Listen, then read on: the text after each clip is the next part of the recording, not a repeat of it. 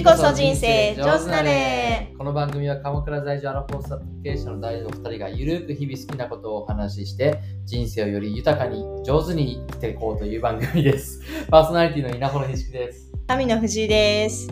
はい。ということでちょっとタイトルコールも微妙にアレンジしていただきまして、ありがとうございます。はいそうですね。あの、はい。私ちょっと話したいことがまたありまし聞て。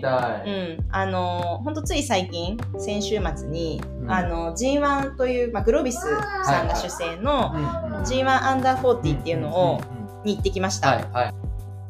はい、という G1 アンダー40っていうそのグロービスさん主催のところに行ってきたんだけど、あのまあそれってもうあの、まあ、招待制で、うんうんうん。えっと、結構いろいろなバランスを考えられてるんだけど40歳以下の人たち、で、けまあ、起業家かうん。スポーツ選手か、うん。文化人かうん。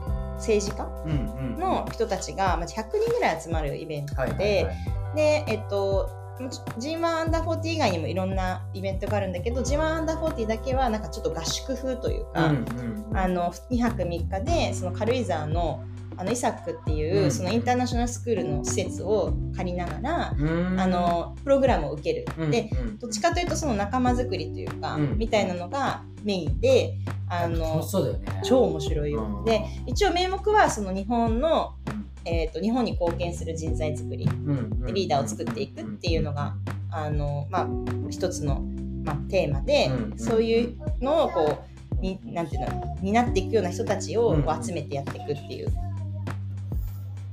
まあそれで、うんうんうん。そのなんかプログラムが私は多分今年で4回目の参加にして、うんうんうんまあ、今年40なんで卒業ってはいはいはいはい。最後のラストチャンスという感じで行ってきて、で まあなんだろうな。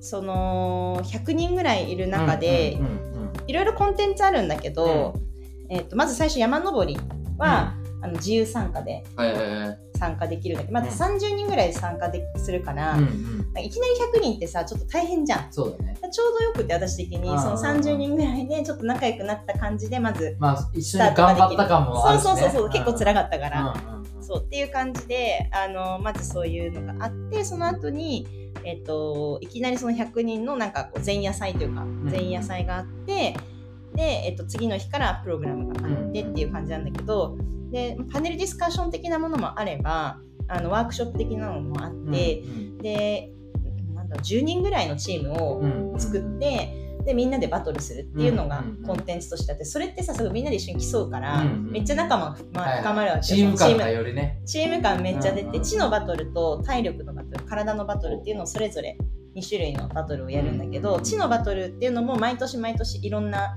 コンテンツがあって、うん。例えば去年とかだったらエネルギー政策を考えるゲームみたいなのがあって、うん。それをこうやって、えー、と点数が一番高いところとをでみんなで競い合ったりとか、うん。で今年はね何をやったかっていうと、その G1 ナゴーティの中でボードメンバーって言ってこうなんていうの幹事みたいな人たちがいるんだけど、うんその人たちが今回あの普段だと結構そういうゲームを考えてる会社にアウトソースしたりとか。やってたんだけど今回自分たちで全部ゼロから作ったっていうのがあってそれは何かっていうとチャット GPT を、うん。えーと使って4コマ漫画を考えてください、うん。一番面白かったチームに投票して投票数が一番多いチームが勝ちですっていううゲームだったのね。でどうなるか分からないままあのそのなんていうのボードメンバーもそれを企画してやったんだけど、結果的にめちゃくちゃ面白くて、そう。でなんかまずその、G、まだそのチャット GPT の特性があるじゃん。うん。だからこういう特性があって普通にやったらめっちゃ面白くないわけよ。うんうん。だからこういう前提条件をどう作るかみたいなね。そうそうそうそうそう。とかっていうのもさある程度みんなもさそれぞれ知識があってさ、あのこうだああだこう最初のこうどういうふうに戦うかっていうその戦略から話し合ってさ、であの多分みんなこうなんか私がいたチームの男の人がその結構そういう戦略を考えるやっぱ得意な人がいるから、でそうするとやっぱみんな同じような感じに考えるだろうから、うん。少しあのちょっとこうそそのオリジナリティを持たせようとか、でその中で面白いっていう定義ってこういう場合とこういう場合とこういう場合があるよねみたいな。例えば、えー、とちょっとディスディスるじゃないけど、うんみたいなのとか、ちょっとこうわけわかんなく終わるみたいな、うんそのあるじゃんいろいろ。でそういうどういうふうに終わらせるかを考えたりとかして、うん。ある程度そのなんていうんだろうシナリオを作ってかはいらチャット GPT にあのお願いした方がいいよね、うんみたいな。そうそうじゃないと全然面白くないのが出来上がるよね、みたいな話とか、あとそのまあなんか絵もね。コメントの数っていうかあの文字数とかも大事なんですそうね。そうそうそうそう。そうそれとあと米あの絵もね読み込ませられるか、あ作るのよ、うん。その絵も生成する、うん。で4コマ漫画、まあ、例えばこういうシーンをあの出したいっていうのがあるじゃん、うん。4コマの中で。それをチャット GPT にうん。こういう絵を出してくださいって言って、うん出してもらうのね。うんうん それも結構難しくて、うんうんでそそれによっても表現ができなかったらなかなかその言葉と絵がそうできないからとかっていうのもいろんなのがあってうん。しかも時間限られてる時間の中で作るのが結構難しくうん。て最後もなんか諦めそうになるぐらい頭がもうなんか結構もうどんななんか頭がこんがらがっちゃうぐらいな感じで結構頭考えてなんとかやったって感じだったんだけどうん。まあ惜しくもうちらはねその前半戦後半戦でいうと後半戦の2位だったんだよね。うんうんうんまあ、1位がちょっとダントツ1位だったから負けちゃけちゃったんだけどでもそれその1位のところが面白かったのは我々はこういうシナリオでこういうふうにオーダーしましたっていうのを最初に全部説明して、うん。この結果こうでその結果がいや最初のその説明がめちゃくちゃ真面目っていうか、うん。なんつうんだろうすごい細かく言ってるんだけど、うん。出てきたものがなんか「うおー」みたいななんていうのそのそれかいみたいな。それかいみたいなでも面白いみたいなそのしゃしゃべりも、ねそうそうそうそう。あ上手だったなって思ったんだけど、そうそうそうっていうのでそれもすごい盛り上がったし、で体のバトルは毎回そのパラリンピック競技をやるっていうへのがテーマで、うん。まあ前回だと足を使わないシッティングバレーボールって言って座りながらじゃないとできないバレーボールーをやったりとかあので今年は、えっと目の見えない人向けのうん。ボールゴールっていう、あの投げるやつ。あ知ってる？そうそうそう、う。ん見たことある。投げ合うやつね、うん音で聞いてあの、はいはいはい。あのボールの中に鈴の音がうんうんうんうん。鳴ってて、でゴールを守ってるキーパーがいてね。そう3人ずつでやって、うん投げ合ってせ、まあ、シュートが入ればゴールまあそうシンプルがシンプルなんだけどでも面白いのがなんかその線のとこ線が一応こうなんていうのテープが貼ってあるから、うんうん自分のその方向性を一応確認しながらうん守ることはできるわけ、えあれ足で踏んでわかるの？その線。いや手でみ手でこう触るんだけど。あそっかそっかこうやって寝っ転がったりとかしそうそうそうそう寝っ転がっててこうやって守っててうんうんうんうんでなんかほらちょっと動いてたりとかするとうん。分かんなくなっちゃうから、うん。方向とかも、うん。で投げる時のさ方向とかも分かんなくなっちゃうから、うんうん。こうまっすぐ線がこう引いてあるんだけど、でそれを触りながら自分の位置を確認してうん。あの守ったり攻めたりするんだけど、うん結局そのちょっと動いちゃうとそれが分かんなくなっちゃって、うん。とんでもない方向に行ってる人とか、あのとんでもない方向に投げてる人とかも出てきて、でもねあの周りの人は絶対言葉を喋っちゃいけない。だから本当は「おお」とかさうん。なんか頑張れとか言いたいんだけどシーンとしなきゃいけなくて、それはそれでまたみんな大変みたいうん。な、感じなんだけど。そうそうそうそうそう。そうみたいな感じでやってるんだけど、まあ、周りの人はね。うん。そう。っていうのでそれもすごくあの面白かった感感じでで、まあ、最後それで競い合う中で、まあ、まずそのチームの中のすごい仲良し感がすごくまず出てくるし、でなんだろうな。なんかすごいなと思ったのはやっぱりみんながその初めての参加の人もいれば、まあ、最後の参加の人もいて、うん。10年やってる人とかもいるいるから、やっぱどうしても10年とかやってる人たちが仲良くまあまあなっちゃうじゃん。そうだよね。でそういうの当たり前なんだけどでもちゃんとその初めての人とかをウェルカムしてたりとか、その積極的に話しかけたりとかやっぱすごいなと思ったのは何て言うんだろう。ぼーっとしてる人があんまいないっていうか、うん。なんか誰かしら誰かにぼーっとしてる人に話しかけたりとか、うん。しててなんかすごいやっぱ皆さん素晴らしいなっていうのがまずなんかそのあった。空気空気感が。できてるのがいいねそうまあ、ボードメンバーの人たちとかのそういう努力もあったと思うし、まあ、そのクロービスのその方向性っていうのもあったと思うし、そうだからよりその場を良くしていこうっていうのがもうみんなすごいから、うん。すごい心地のいい空間でみんながその仲良くなる感じ、うん。なんか変な敵を作らないみたいな感じが、まあ多少ねもちろんマウントし合ってるたりとかあるんだと思うんだけど、うんうん。まあそれはそれで別に楽しくて。で夜とかがやっぱ一番盛り上がるよねみたいな感じ。で、うん。まあ、飲みながまら、あそうね。そういろんな話をするのね。やっぱオフレコの話というか、うん。なんか悩みの話とか。どういう夜はどういうふうにしてる？あのねなんかその寮のうん。あのスペースというかまあ、うんリビングスペースがあるんだけど結構その100人だからさ結構いろんなそのスペースがあって、うん。その最初そのナイトセッションっていう名目で言うとそれは決められてて、うん。このチーム同士でまずその話してくださいっていうグループが決まってて、それは多分は、えー、と9時ぐらいから11時ぐらいまではそのグループで話してて、うん。である程度それで終わったらもう適当にみんなおのおの好きなところで飲むんだけど、まあ、移動してもいいし、うん。同じ場所に飲んでてもいいしみたいな感じでもうそれは本当に好きなようにって感じ、うんだから誰と話してもいいしみたいな感じで。でもそのナイトセッションはなんか一応テーマがあってなんかあのちょっと真面目系のテーマがあるんだけど、うん。結局そんな真面目系のテーマをそのまま話すっていうよりでもそれはうちらも結局真面目になるんだけど、あのそれぞれ何を話したいかみたいなのをうん。なんか決め決めようとかって。言ってそう。で結局その時に結構みんなが話したいテーマが似てて、うん。なんかやっぱ生き方というか、うん。今後じゃあ10年後とか20年後どうなどうしていくんだっけとか、その自分のそのなんていうのし幸せというか、うん。うん。そのお金儲けっていうか今後のその資本主義の中で、うん。そのどうどうあるべきかというかっていうのをっていうのとか。テーマになるんだみんな。そう結構そういう話が多かった、えー、面白いねそう。そうそうそう。でどういう意見が？でなんか10年後も20年後かな、10うん。20年後か。20年後も日本に住んでると思いますかっていうのは結構面白かった話的には、うん。半々ぐらいだったんだけど。あでも半々なんだ、うん。であのもちろん日本に住んでたいですっていう理由はなんかあんまなくて、えー、とうん。あるとするとうん。食べ物が美味しいぐらいなのよ正直、うん食べ物が美味しくてこんなに安全な国がないからうん。日本は出たくありませんっていう人とやっぱりそのなんていうの今後日本に居続けてうん。本当に、ね何か貢献が自分のなんかやりたいことができるのかとかうんうん考えたらちょっと別に日本にいる必要はないかなみたいな人とは結構半々に分かれてたかな。あとは結構政治家の人が多かったりあと NPO の人とかも結構いるから、うんなんかそのテーマがやっぱりその社会課題が日本にある人たちも結構多くて、うん。なそういう人たちはやっぱ日本で日本にずっと居続けてもらいたいというふうに思ってるから政治家としてはね、まあ、もちろん海外に行っていいよって思ってる人もいるんだけど、うん。そうだからそういうのでじゃあどうやったら日本が魅力的な場であり続けるのかみたいな議論とかにもなる。えじゃあこれね逆に言うと政治家さんと NPO をやってる人たちを除いたら海外行きたい比率がじゃあ7割ぐらいになるかもってこと？そうだね。結構普通にもともと面白いのは、うん。あの海外から参加してる人もいて。ああそっかそっかそうそうそうそう。海外が拠点の人もいたりとかするからその感覚的にはそうなんじゃない？へえ面白いな。うんうんうん。そうだね。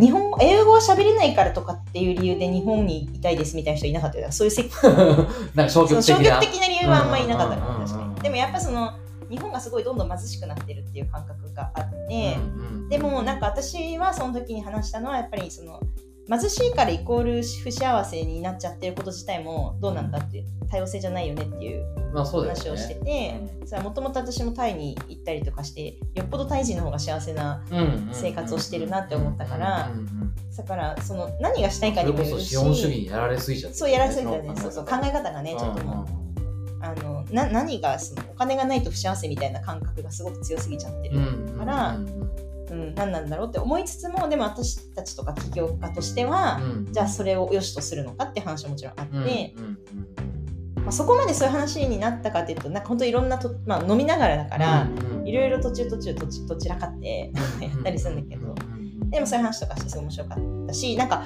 なんだろうななんか私の中では結構大学時代から実は知り合いですみたいな人が結構いたのにいるんだけど、えでもなんかそんなにお互い深い話をしないままうん。20年間ここまで来ましたみーたいな。なんとなく知ってるけどみたいな。そう。で多分お互いちょっとなんか牽制してたみたいな。うんうんうん。そんなになんか深い話をしたことはないみたいな。なるほどとことの一緒になったりとかして、うん。うんでもやっぱお互いすごいそれで理解が深まって、あうん。実はこういうこと考えてるんだなみたいなのを結構知ってもらえる機会になって、うん。で私の中ではなんかやっぱりすごい人たちが多くて自分のその規模とかを考えるとうん。ちょっとこう、なんて言うんだろう劣等感じゃないけど、まあなんか、上皆さんすごいですねみたいな感覚で、この23年ちょっといた部分もあったのねすごい人確かに実際多いから。うんうん。だけどなんか今年はめちゃくちゃ素で入れたなってえー。思ってて、まあ、結構バトルとかのタイミングって私すっごい負けず嫌いだから素が出ちゃうんだけどうん単純に。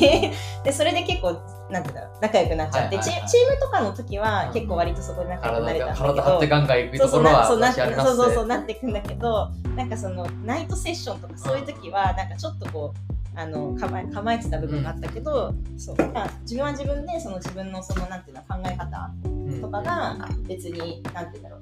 その他の人の刺激になるって全然あるなっていうふうにうんうんうん。私は思えた部分があったからなんえかその変それはすごい化は何か何があったからみたう？いななんかやっぱり授業をこれまで積み重ねてきている中で自分なりにちゃんとなんかなんだろう。別にそこまでじゃあ他の人と比べて結果めちゃ出してるかって言われたらあれだけど、うん。あのでもなんかちょっと話した時にすぐになんていうの仕事の話とかもうん。盛り上がるんだよね、うん。今こういうことやっててとかで、うん。すぐその定型の話とかもできたりしたし、へー。なんか自分は土壌に立てるようになってきたなとは思った。なるほど、うんうんうんうん。なるほど、なるほど。あ今こういうことやっててこうしたいから、うんなん。かあじゃあこういうことできるかもこういうことできるかもみたいなうん。話がなんかそこまでなんか前回はうん。いやな頭の中にあったけどなんか実際そこまでこう実績がなあったわけじゃなかったけど、うん。今もいろんいろんな大手の会社と組んでやってるから、うん、実際。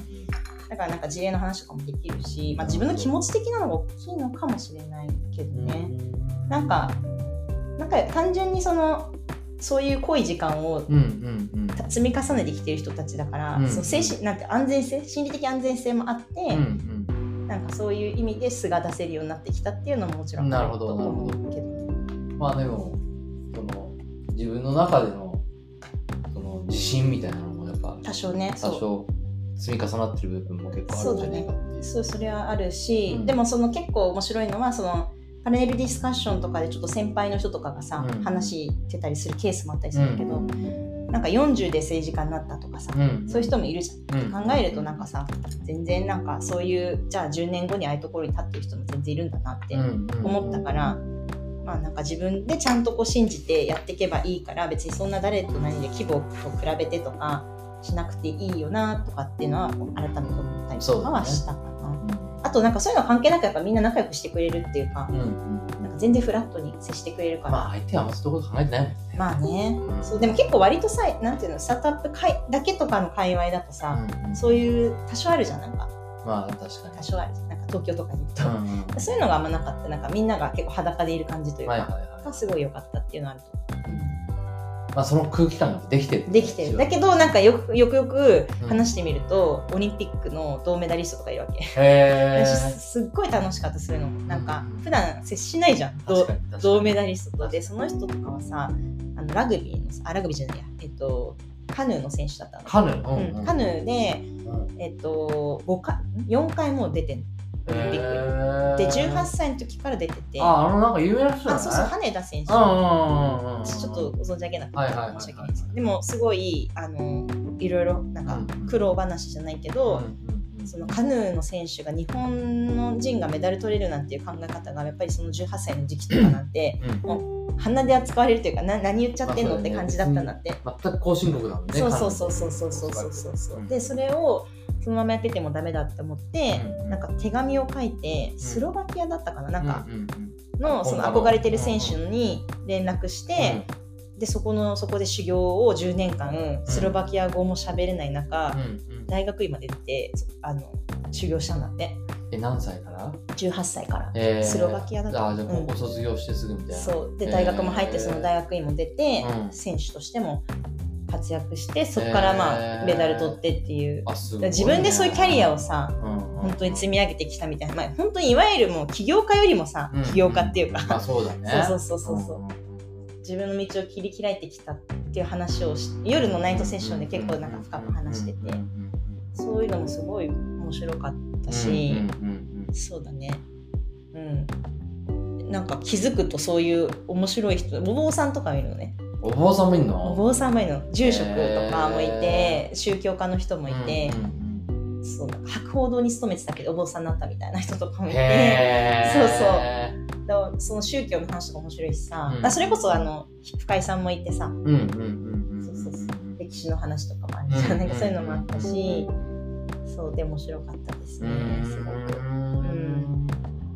なんかそういう人たちの共通点って何かあったりとか発見はあっでさっきちょっと言ったけど、みんなやっぱ前向きなんだよね。その堀さんが一応掲げてる、た、うんうん。G1 の精神。グロービスの堀さんねグロービスの堀さんそのトップの人が掲げてる精神っていうのがお2つあってうん。1つは批判よりも提案をうんうん。っていうのであともう1つは思想から行動へうんっていうこの2つを G1 は掲げてて、うんうん。割とそれを結構リピートして言ってるっていうのもあって、なんかそのもん前回とかちょっとこう意義ありみたいなのが実はあったりとかあったんだけど、うんそのスポーツにおいてね。うん。だけどその結局そこに対して提案をしてより良くしていこうみたいな精神がやっぱそのボードメンバーの人たちをはじめとしてあるっていうので、うんみんなにそれが伝わってるっていうのがまずよくて、だからなんかこうなんていうの何があっても基本的に前向きに受け入れ受け入れてフラットに話をするっていう。で結構その意見が否定されないというか割と心理的安全性があるというかみんながいろんな意見を言っても OK 多様性が認められてるっていう感覚がすごいあるっ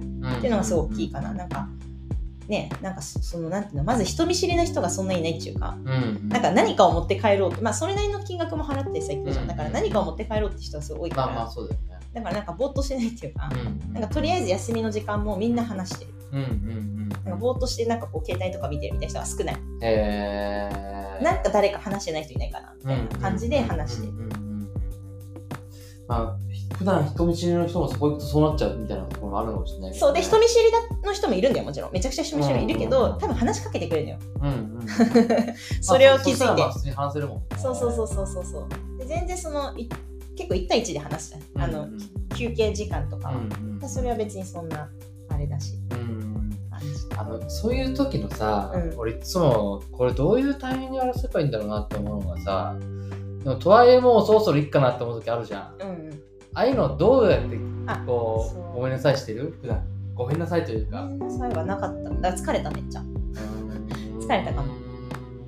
だけどなんか言ってたよ。そのその話もちょっと近いのは、その居心地のいいだけど10年ぐらいやさ来てる人もいるから、居心地のいい人と普段と同じような話をしてる方が楽しかったりするっていうか楽だよね。楽じゃん。ん。でそれとその新しい人とうん。ちょっと緊張しながらも、うん。新しい会話をストレス感じながらするっていうのと、うん。このバランスどうするみたいな話を、ね、なんかその人もちょうどしてて、えー。そうそうそう、まあ、そういうのあるよね、うん。あるとは思うけどだからまあ慣れてる人と最近どうよみたいな話をもちろんするし初めましてっていう場合もあるし、ただなるべくあのずっとはうん。なんか同じ人と喋んないようにしてたかな、あそうそうそう。そうじゃん。だからその時にさ、この人とずっと喋ってられるんだけどでも他も行った方がいいなみたいなあそれるじゃん。をそれをねお互いにね結構ね出し出してえー。じゃあまたあの人と話しこうかなみたいな感じで、なんか話しに行くのが普通みたいな感覚えがあったかも、結構なんか私も転々としてた。ー、なるほど。あのそれなりに話したらあじゃあちょっと飲み物取りに行くねとかさ、うんうんそういう感じで行けるじゃん。そうそうそう。そうそうそうであれでさ大体さうん飲み物取りに行くねっつって戻ってこない。そうそうそうそうそう。多かったりするじゃん。そうああいうのでもそれはだからもうなんか パーティーあるあるだけどそうさ暗黙の了解的な感じだったんで。す そうだね。そう。あれ？さ難しいよね。やっちゃう時もあるしやられる時もあるしあるある。全然でもまあやられてもうん。自分もやるから、まあなんか全然そんな気になんなかった。そうそうそうう。ん。わかるんだけどさ。あるあるよな。そうそう。なんかちょっとお互いその雰囲気を感じたらあ じゃあいってらっしゃいみたいな。な そうそうそう。次がさそうそうそう。途中でやっぱさあるよ。なんかちょっと孤独になる瞬間っていうか。あるよね。あるある全然。なんかお互いちょっと新しく見つけいきますかみたいな。あであとは一緒にあの人話しに行きませんかかああのあの人もいたのよ。なんかさ最年少市長。あの芦屋市の。知ってる ?26 歳かなんかの。うん。芦屋市の最年少市長とかいるんだ。いて結構うんバズってる人、うん人気な人気っていうかに最近有名で、うんの人とかも来てて、うんうん。ちょっと喋りたいよねあの人とみたいな感じで一緒に行こうよみたいな感じで行ったりとか、そうそうそう、うん。24歳の子も来ててさ。そんな若い子もいいんだそうでもその子とチーム一緒だったしさ、んすごい楽しかったね。なんか、えそうそう。あとなんか宇宙でその子も26歳かな、宇宙の宇宙でに20 2040年にーはうん宇宙に住んでるあ月に住んでる可能性が僕は結構あると思っててみたいな話をしてて、うんで今は何やってるかっていうとその宇宙に宇宙空間だとうん。重力がないから薬の開発がしやすいらしいのよ。ああはいはいはい。まあそうだよね。そうなんだ、うん。そうそう。私も知らなかったんだけどタンパク質のそうそうそう。でそれのなんか今なんかじなんかじ、うん、あの授業やってる。もともとその東北大学で研究しててみたいな。え24歳で？26今。26で、うん。えー。すごいよね。えーでもともとその宇宙に宇宙というか月とかに都市を作りたくて建築からからやってて、あーはいはいはいはいはい。ででは2040年はできるだけその自分はその都市開発宇宙の都市開発に関わってたいみたいなこと言ってて、うん。えー、確かに20年後もまだ40何歳かこの子はみたいな 感じで。いやー確かにそれだったら可能性全然あるよなみたいな。いやでも我々だって60歳でいやいける可能性あるよね。そうそうそうそう。そう。でその話とか結構してていくらぐらいかかるのかとか、そのためには何が必要なのかとか、結構話しててすぐ面白かったし、うんうん。そうだね。なんか結構そのバラバラいろんな人が、うんうんうん。バラバラだからうん、面白かった。私そのニューヨーク在住でその美味しいファームのそのいちごああ、はい作ってる人とか。もいるんだけど、うんうん。